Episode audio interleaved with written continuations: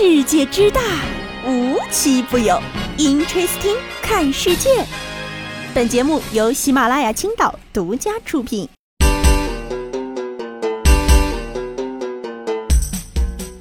Hello，大家好，欢迎收听今天的 Interesting，我是悠悠。又到了一年一度出高考分数的时候，接下来呢，先让大家浅浅感受一下他们的喜悦吧。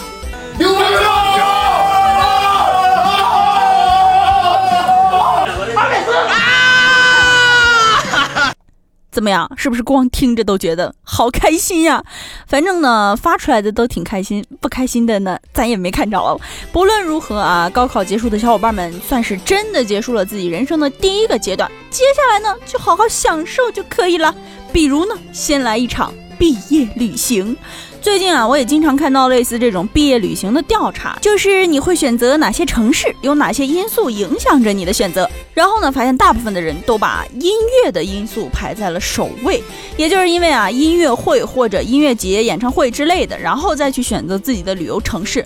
哎，这就不由得让悠悠怀念起二零二零年之前那些自由自在的夏天呐。其实啊，说起自由自在，嗯，悠悠一直很好奇，真的有人只要跟父母住在一起，就会一直有门禁吗？不管你多大岁数，反正啊，下面这姑娘是有，不仅有呢，每天回家第一件事呢，这姑娘不是脱鞋，不是洗澡，不是收拾自己，而是要吹，吹什么呢？测酒仪，哈，没想到吧？回家了还得做测试。小姑娘呢说自己家教比较严，不仅呢不能晚归，而且一定不能喝酒。估计呢要等结婚之后才能不吹这个测酒仪了。怎么又好笑又有点心疼呢？哎，从夏至开始啊，悠悠就讲了，说天下真有免费的午餐。为什么呢？饿了么的免单活动，哎，还真不是系统出错了，是人家苦思冥想给我们的惊喜。但是呢，这活动刚开始啊，大家对什么时候免单、怎么免单是一点头绪都没有。于是呢，就出现了有人点了一大桌外卖，含泪吃饭，一天吃十顿饭，简直就是赌狗心态啊！但是呢，从昨天开始，这事儿是终于有点眉目了。本来啊，当你看到饿了么免单谜语人。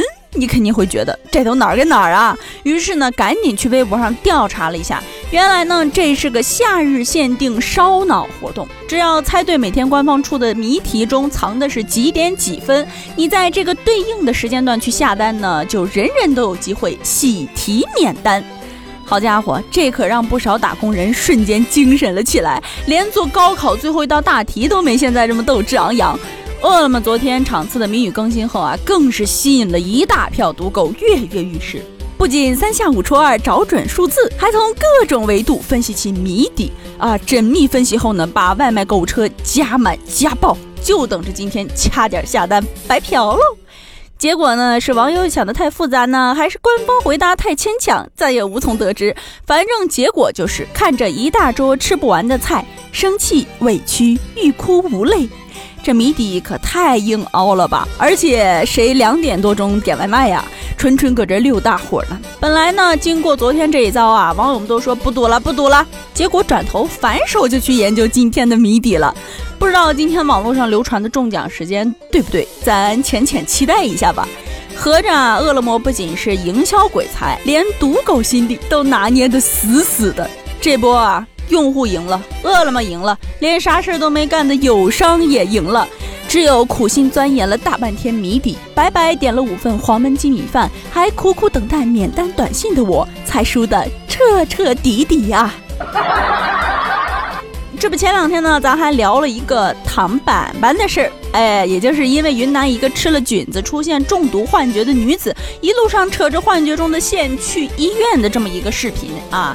当时呢，也给大家科普了云南的民歌《红伞伞》。哎，云南民警又整活了，他们呢也是紧跟时事，为了告诫大家呢，把孤勇者改编成了孤勇者，就是蘑菇的菇啊。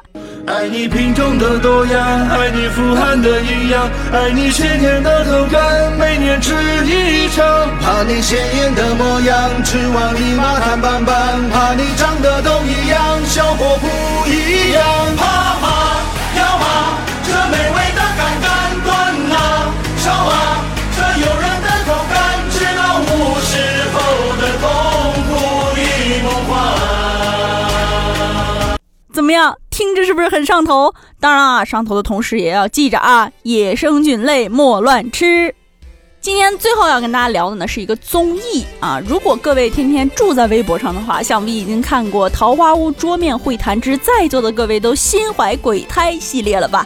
哎，谁说那鱼没有活人？我替宋某丹第一个不答应。就咋说呢？就看得我太憋屈了。这群人呢，表面上看似平静，实则内心狂打小九九。明明都有想法和建议，但却不敢勇于表达。朋友们，分享一个冷知识：嘴巴除了吃饭亲嘴，它还可以说话的，知道不？此外呢，给勇敢发言的朋友们鼓鼓掌啊！以及他们说的话呢，也蛮有看点的。台词之下呢，都暗藏了潜台词，精彩程度大概也就比花少再多三个浪姐吧。但我再仔细一想啊，这样的对话其实常常发生在我们的工作日常中，甚至呢可以从中找出十分熟悉的场景缩影。宋某丹呢就是个无厘头的甲方，李雪琴呢就是一个直接的创意总监，这汪苏泷呢就是个左右逢源的 AE，武大靖就是个积极向上实习生，至于这尹浩宇啊，就是一个试用期的新人。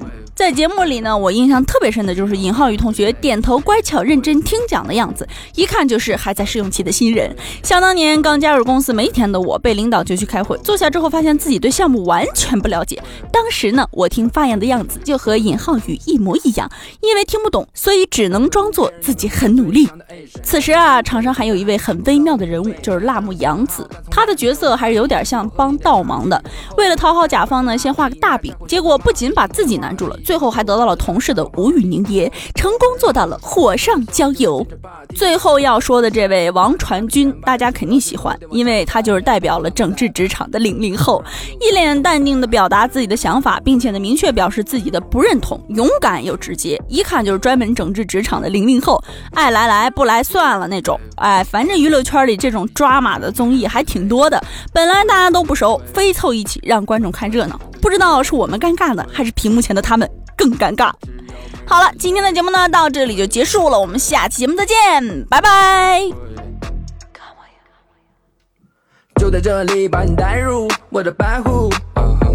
他们都说话语言太酷，我不在乎。我做害怕逮捕，玩 hiphop 只为了 happy，但从来没唱过白鸡。发的酷不坐以待毙，喜欢胜利是我们怪癖。Yeah know 我的思想贪婪的并没有钱，根本值不起。Now I'm the king，用手这个新型企鹅的狼吃狐狸，用音乐摇动太古里，我闪得太光怪陆离。我妈妈说我太出息，笑着看你一败涂地。只要没人会累，Will Will，My Will 天生最贵，Will Will，只要没人会累。